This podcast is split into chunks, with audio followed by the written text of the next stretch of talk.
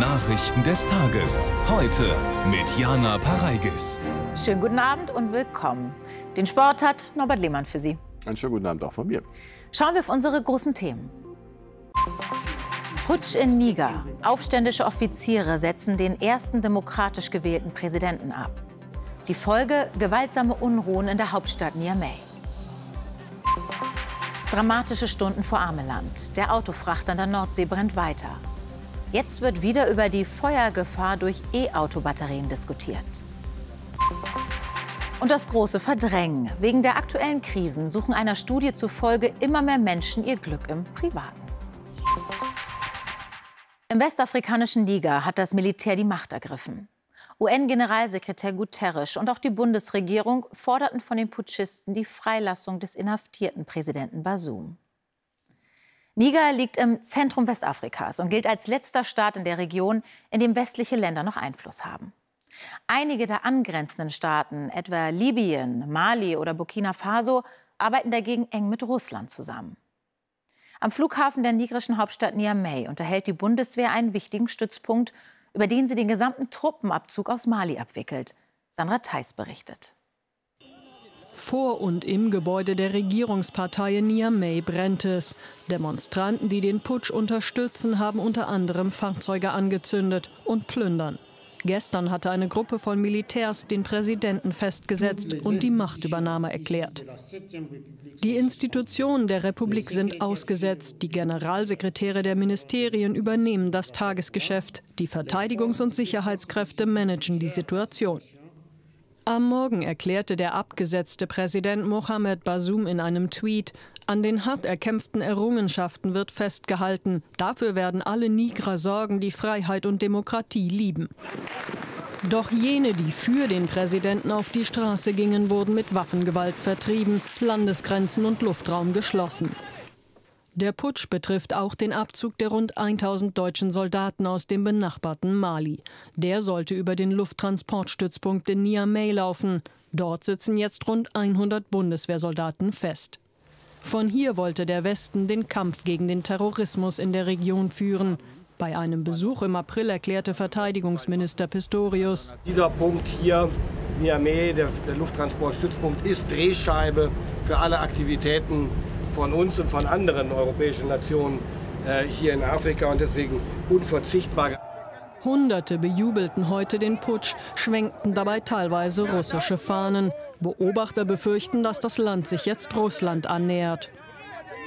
Der Putsch könnte auch Russland die äh, Tür öffnen, sich auch in Niger auszubreiten. Und äh, Russland will keine Stabilität in Afrika. Russland will äh, Waffen verkaufen und möglichst viel Probleme dem Westen machen. Wer die Putschisten sind, ist unklar. Sicher ist nur eines, ihre Machtübernahme könnte die ganze Sahelregion weiter destabilisieren. Shakuntala Banerjee, was bedeutet denn der Putsch im Niger für die Strategie der Bundesregierung in der Region? Also noch hält sich die Bundesregierung mit einer Bewertung zurück, weil sie die Situation noch beobachtet. Aber es könnte ein herber ähm, Rückschlag werden für die Strategie in doppelter Hinsicht. Zum einen hat Deutschland zusammen mit der EU versucht, in der Sahelregion Sicherheit, Stabilität und Eigenverantwortung zu stärken, auch um eine der größten Migrationsrouten in Richtung Europa zu beeinflussen. Und jetzt sieht es so aus, als ob von den fünf Staaten, mit denen man sich dort mal zusammengetan hat, zu diesem Zweck nur noch zwei übrig seien. Und das wäre dann äh, damit stünde das ganze Projekt doch deutlich auf der Kippe. Und äh, zum anderen gibt es wieder Zweifel an den Methoden, mit denen man diese Strategie verfolgt. Denn auch Deutschland hat sich dort an der Ausbildung von Sicherheitskräften beteiligt. Da hat es früh Zweifel dran gegeben und kritische Stimmen, die gesagt haben, wie stellt man sicher, dass diese Sicherheitskräfte sich nicht zu irgendeinem Zeitpunkt gegen die eigene Regierung wenden. Und auch heute werden solche kritischen Stimmen wieder laut, die sagen, ist man eigentlich sicher, dass von Deutscher ausgebildete Sicherheitskräfte Sicherheitskräfte nicht teilgehabt haben an diesem Putsch. Das wird die Bundesregierung sicherlich auch noch mal aufmerksam beobachten und prüfen.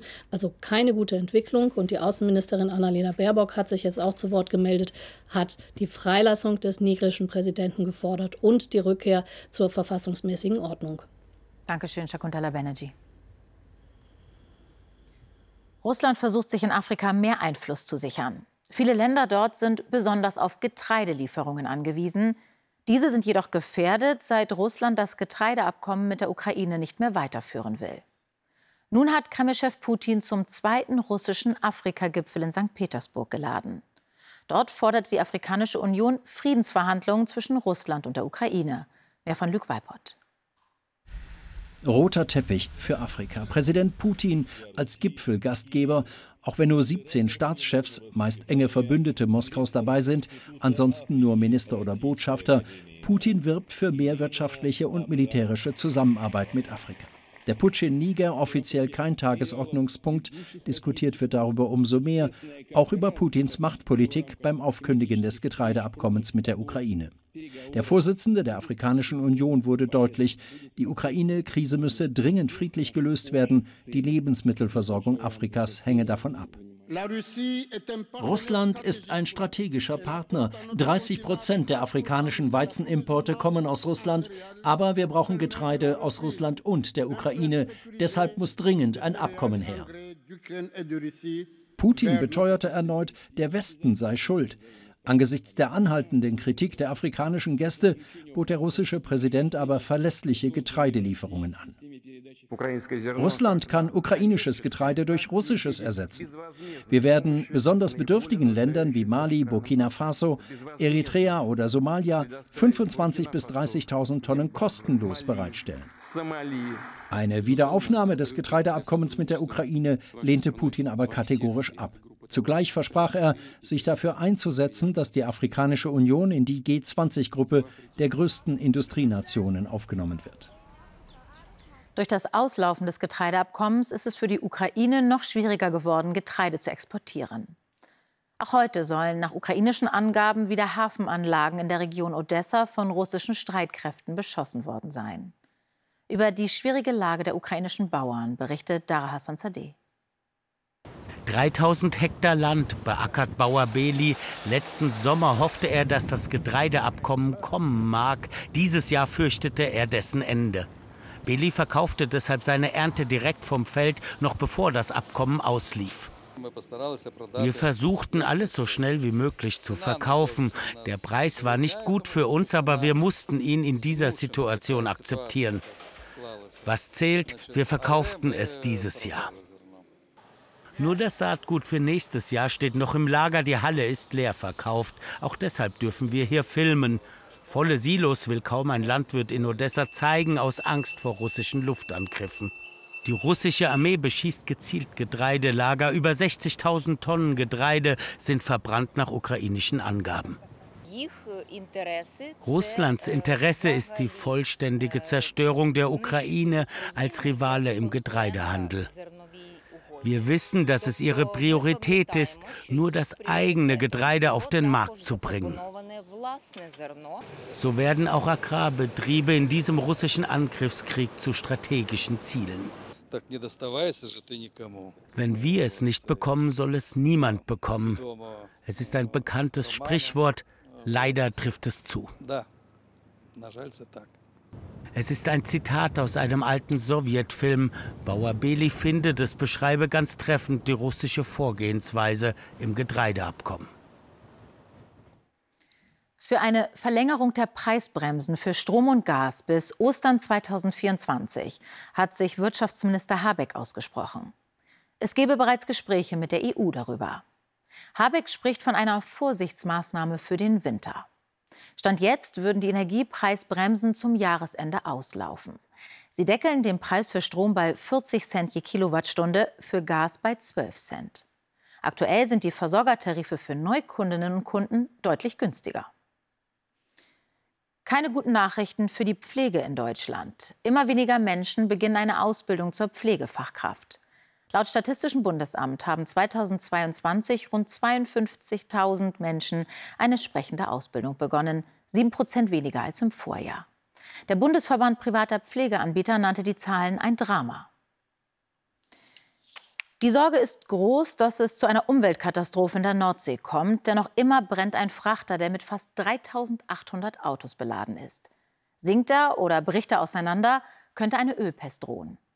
Das Feuer brach in der Nacht zum Mittwoch nördlich der Wattenmeerinsel Ameland aus. Obwohl der Frachter mit einem Bergungsschiff verteut war, driftete er nach Westen ab und liegt nun etwa 16 Kilometer nördlich der Insel Terschelling. Gunnar Köhler. Vor kaum zwei Stunden neue Bilder. Die Fremantle Highway brennt noch immer. Vom Frachter zieht Rauch über eine der Fahrerinnen. Die Küstenwache hält Abstand. Gestern redet sie per Funk über die Brandursache. Das Gespräch wird abgehört. Es fing an in der Batterie eines Elektroautos. 25 davon sind an Bord, eins ist wohl explodiert. Der Akku eines E-Autos kann durch einen Fabrikationsfehler oder bei einem Unfall in Brand geraten. Er besteht aus vielen Modulen, in denen sich einzelne Batteriezellen befinden. Wenn eine davon einen Defekt hat, kann sie sich stark erwärmen. Es entstehen entzündliche Gase. So kann in einer Kettenreaktion ein Brand entstehen, der von außen mit Löschwasser schlecht zu erreichen ist. Deshalb muss der Akku in einem Wasserbad lange gekühlt werden. Lars Tober schult Schiffsbesatzungen in Brandbekämpfung.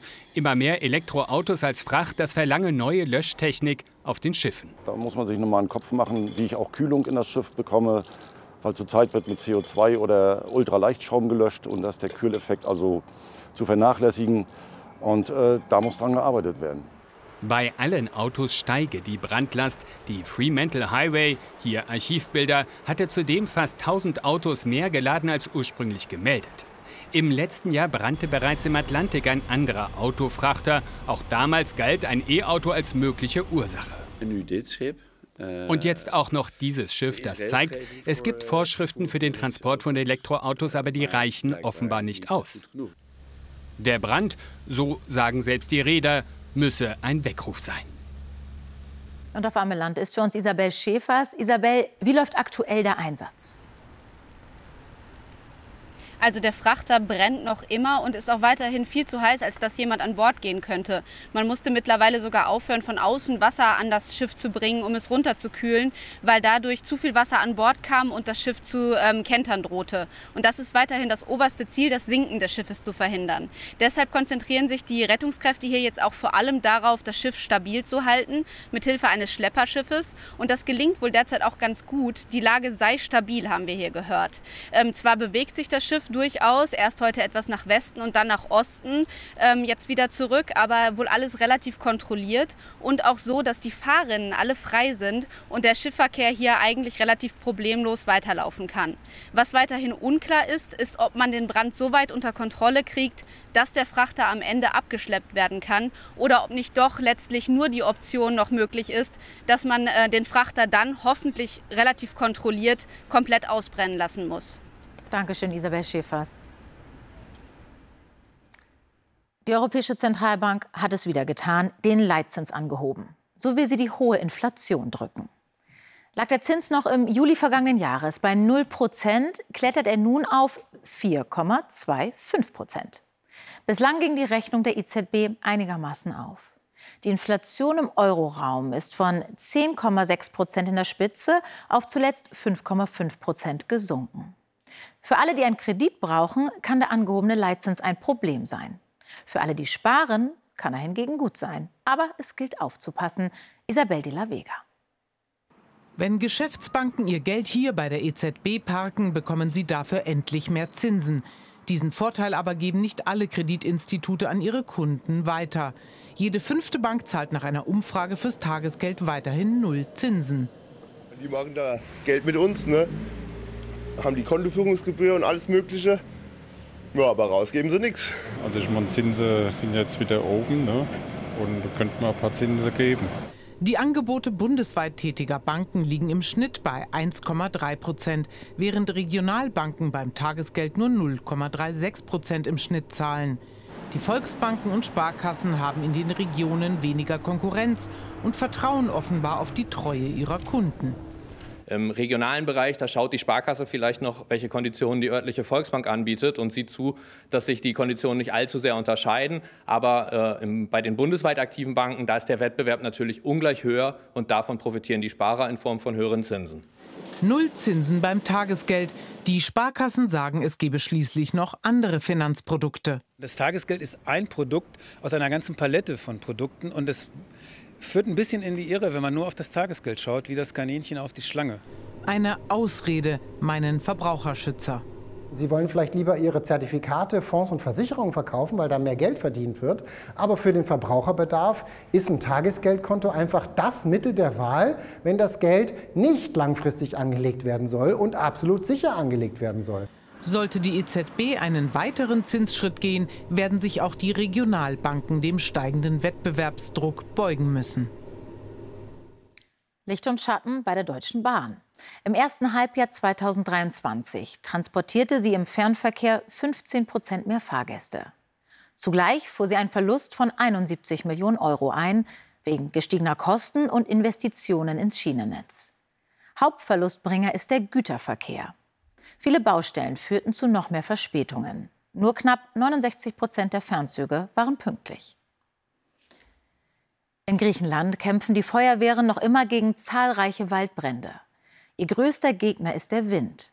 Auf der Urlaubsinsel Rhodos brechen deshalb immer wieder neue Feuer aus. Zurzeit haben die Einsatzkräfte die Lage aber unter Kontrolle, wie es heißt. In Athen gedachten Militärangehörige der beiden getöteten Piloten eines Löschflugzeuges, deren Maschine vorgestern bei einem Einsatz abgestürzt war. Vor 70 Jahren endete der Koreakrieg. Ein Datum, das das nordkoreanische Regime zum Anlass nimmt, Stärke zu demonstrieren. Und zwar im Schulterschluss mit Russland. Verteidigungsminister Shoigu besuchte mit Nordkoreas Machthaber Kim Jong-un eine Waffenschau. Beide betonten ihre militärische Zusammenarbeit. Nordkorea hatte von Anfang an den russischen Angriff auf die Ukraine unterstützt. Den Vorwurf der USA, Waffen an Russland zu liefern, weist Pyongyang jedoch zurück. Die große Mehrheit der Menschen in Deutschland fühlt sich von den aktuellen Krisen überfordert und reagiert darauf mit einer Flucht ins private Glück. So das Ergebnis einer repräsentativen Studie des Kölner Rheingold-Instituts unter 1000 Menschen im Alter zwischen 18 und 65 Jahren. Dotte Färber berichtet. Waldbrände, Dürre, Krieg, Inflation. Die Lage in der Welt scheint vielen Menschen in diesen Zeiten überfordernd. Damit umzugehen, eine Herausforderung. Ich weiß es nicht. Also ich sehe der Zukunft so ein bisschen mm, mit gemischten Gefühlen entgegen. Alles. Politik, Krieg, es wird alles teurer, Gehälter werden immer niedriger. Das Globale sehe ich eher als sehr, sehr herabgehend. Ähm, was mein persönliches soziales Umfeld angeht, da bin ich sehr zuversichtlich, weil da bin ich ja der Mitgestalter. Wie zuversichtlich sind die Deutschen? Das Kölner Rheingold-Institut hat dazu eine repräsentative Studie erstellt. Das Ergebnis: Im privaten Bereich sind die Menschen sehr optimistisch, 87 Prozent. Die Zuversicht in die Politik hingegen ist gering. 77 Prozent sind da pessimistisch. Also es ist so, als wenn sich zwischen der eigenen Welt und der Welt da draußen ein Verdrängungsvorhang geschoben hätte. Man will nicht mehr das Beunruhigende, das Krisenhafte wahrnehmen. Man kapriziert sich auf sich und seine Wohlfühloasen. Rückzug ins Private also, Haus und Garten, die Familie. Die bedrohlich empfundene Welt bleibt draußen mit Folgen. Demokratie kann nur funktionieren, wenn die Menschen sich mit der Wirklichkeit auseinandersetzen. Diese Rückzugstendenzen, diese Hermetik im Sozialen führt auf lange Sicht dazu, dass äh, die Demokratie Schaden nimmt. Die Menschen konzentrieren sich aufs Persönliche, eine Herausforderung für die Politik. Und wir schauen auch heute natürlich wieder auf die Fußball-WM. Was machen denn die deutschen Spielerinnen? Ja, die bereiten sich natürlich auf das womöglich entscheidende Gruppenspiel am Sonntag gegen Kolumbien vor. Ja, und alle wissen, das wird ein anderer Kick als beim souveränen Sieg gegen Marokko. Heute intensives Training im deutschen Quartier vor den Toren Sydneys. Flügelstürmerin Jule Brandt läuft heute kurzfristig abseits der Seitenlinie. Leichte Rückenprobleme verhindern ihren Einsatz im Mannschaftstraining vor dem Kräftemessen gegen Kolumbien wissen, dass es ein sehr körperbetonter Gegner sein wird, dass wir auch eventuell den Ball dann mal ein bisschen früher spielen müssen. Das Turnierdebüt der bislang verletzten Lena Oberdorf könnte eine willkommene Verstärkung sein. Es zeichnet sie diese Zweikampfstärke aus. Deswegen liebe ich es immer eher, sie in meinem Team zu haben, anstatt jetzt bei den Gegnern. Erst in drei Tagen muss die Bundestrainerin ihren Personalplan offenlegen. Heute in der Gruppe E die Wiederauflage des WM-Finals von 2019. USA gegen die Niederlande. Oranje ging schon in der 17. Minute durch Jill Rort in Führung. Erst in der zweiten Halbzeit die US-Weltmeisterinnen am Drücker. Das 1 zu 1 durch, 1 zu 1 durch Lindsay Oren in der 62. Minute. Ein leistungsgerechtes Unentschieden. Beide Teams mit guten Chancen aufs Achtelfinale. Die weiteren Ergebnisse des Tages. Portugal schlägt Vietnam 2 zu 0 und Co-Gastgeber Australien verliert knapp gegen starke Nigerianerinnen mit 2 zu 3. Zur Tour de France der Frauen ein erfolgreicher Tag für die deutschen Radrennfahrerinnen. Ricarda Bauernfeind gewinnt die fünfte Etappe nach 126 Kilometern von Onay-le-Château nach Albi. Der Tagessieg der bislang größte Erfolg ihrer Karriere. Und hinter der Schweizerin Marianne Reusser fährt Liane Lippert als Dritte ins Ziel. Sie hatte ja auch schon eine Tour-Etappe gewonnen. Ja, und sie ist die große Überraschung beim WTA-Turnier in Hamburg-Roten Baum. Noma Noah Akogwe. Das 19 Jahre alte Tennistalent aus Rheinbeck gewinnt nach 2 Stunden und 42 Minuten das hart umkämpfte Match gegen die Favoritin aus Italien, Martina Trevisan, mit 5 zu 7. 6 zu 4, 7 zu 5, ja, und steht im Halbfinale. Die 207. der Weltrangliste überzeugte durch Kampfgeist, Nervenstärke und Angriffslust. Ja, ich bin mir sicher, von der werden wir noch einiges sehen und hören. Sehr schön, danke Norbert. Gerne.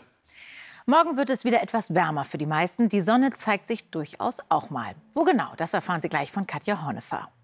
Das Heute-Journal können Sie um 21.45 Uhr mit Dunja Hayali sehen. Und hier begrüßt Sie morgen Mitri Sirin. Bis bald.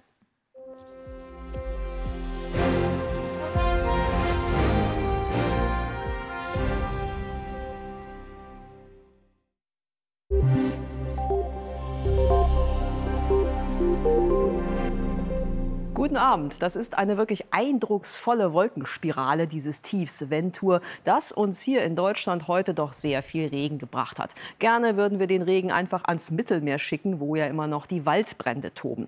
Dafür regnet es bei uns heute Nacht noch kräftig weiter. Zum Teil sind auch Gewitter dabei. Am ehesten trocken ist es zwischen dem Allgäu und dem Oberrhein. Der Wind kommt aus südwestlichen Richtungen. Die Temperaturen sind recht mild in dieser Nacht. Sie sinken auf 17 bis 13 Grad. Nur am Alpenrand wird es mit 11 Grad kühler. Und morgen ist es dann für die meisten von uns doch etwas wärmer als heute. Uns erwarten 21 Grad in den westlichen Mittelgebirgen und an den Küsten von Nord- und Ostsee und bis zu 27 Grad in der Lausitz oder auch in Ostbayern. Und erstmal regnet es noch, dann aber lockern die Wolken mehr und mehr auf und es entwickeln sich Regenschauer und Gewitter. Und am ehesten trocken ist es an der Küste und auch am Alpenrand. Heute hat es ja schon recht kräftig geregnet. Innerhalb von 24 Stunden bis zu 35 Liter pro Quadratmeter. Morgen wird das viel weniger sein. Da sind das nur so 5 bis 15 Liter pro Quadratmeter. Und sehr wechselhaft geht es dann auch in den nächsten Tagen weiter bei ähnlichen Temperaturen. Guten Abend.